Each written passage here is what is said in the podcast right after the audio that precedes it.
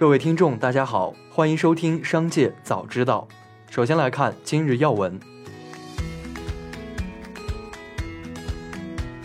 三月十六日，国务院金融稳定发展委员会召开专题会议，强调慎重出台收缩性政策。凡是对资本市场产生重大影响的政策，应事先与金融管理部门协调，保持政策预期的稳定和一致性。此外，会议对房地产、中概股、平台经济、香港市场问题都有关键定调。会议提出，中国政府继续支持各类企业到境外上市，将稳妥推进并尽快完成大型平台公司整改工作。三月十六日，沪深两市超四千二百只个股上涨，近两百股涨超百分之九，热门中概股盘前集体上扬，港股市场上更是出现报复性反弹，恒生科技指数创出历史最大单日涨幅。腾讯控股、美团、哔哩哔哩港股也是纷纷暴涨。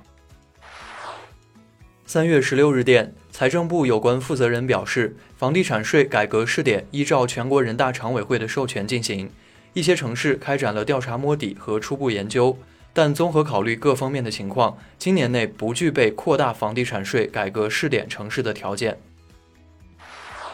下面来关注企业动态，据不完全统计。抖音、今日头条、微信、淘宝、百度、大众点评、微博、小红书等 APP 均已上线算法关闭键，允许用户在后台一键关闭个性化推荐。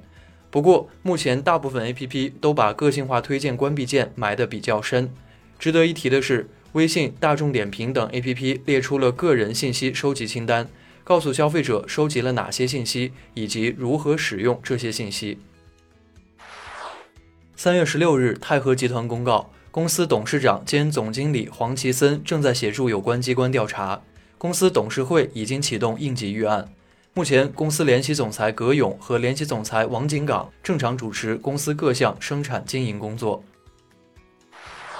三月十五日，天风国际分析师郭明奇在社交平台表示，爆料已久的苹果 Apple Car 团队已经解散了一段时间。如果想在二零二五年量产，需要在三至六个月内进行团队重组。此前多次有消息传出，苹果汽车团队动荡，多位工程师和高管离职。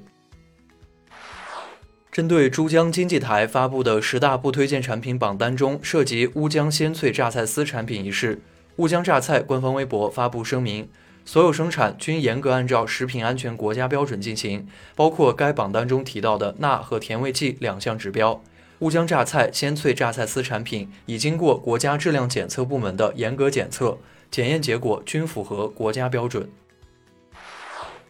日前，有媒体曝光南昌双汇食品有限公司生产车间存在员工防护服发臭、有脏污，多名员工未按操作流程消毒，食材落地直接装袋入库等食品安全问题。对此，江西市场监管部门已开展调查。对涉事企业下达责令改正通知书，并对涉嫌违法违规行为立案调查。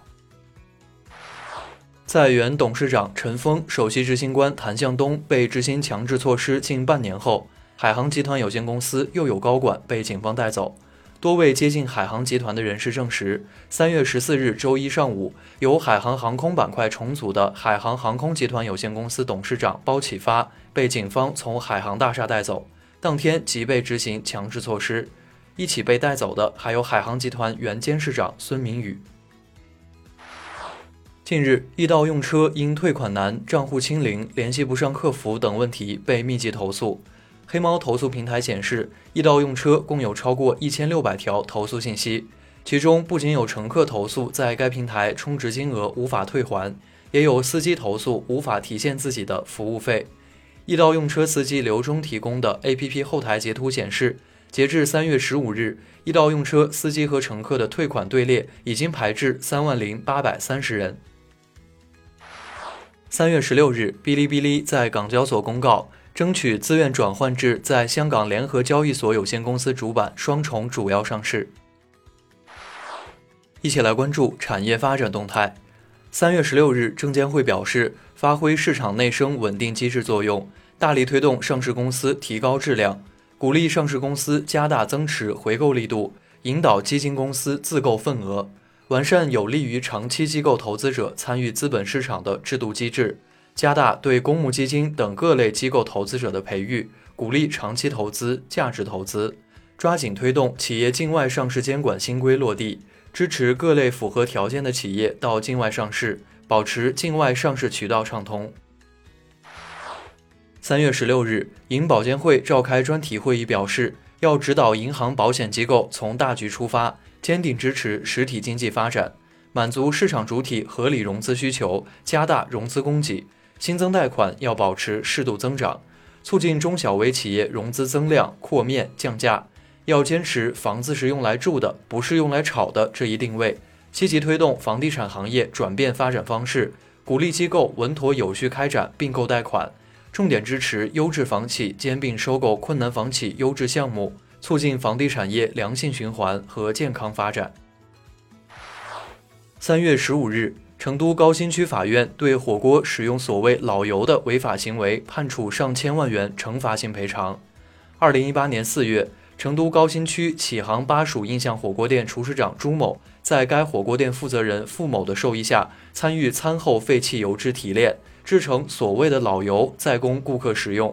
两年中，该店共生产、销售添加所谓老油的火锅锅底一百三十七万余元。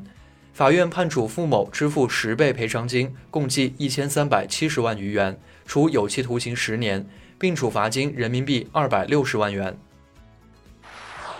近期有网友邮递包裹后物品丢失了，快递公司称他扫码下单的时候默认勾选了条款，条款中有写明物品丢失不赔偿。律师对此表示，无论寄件人是否首次下单，均不应默认勾选内含赔偿限额的服务协议，否则侵害了消费者的自主选择权，应为无效条款。以上就是本次节目的全部内容，感谢您的收听，我们明天再会。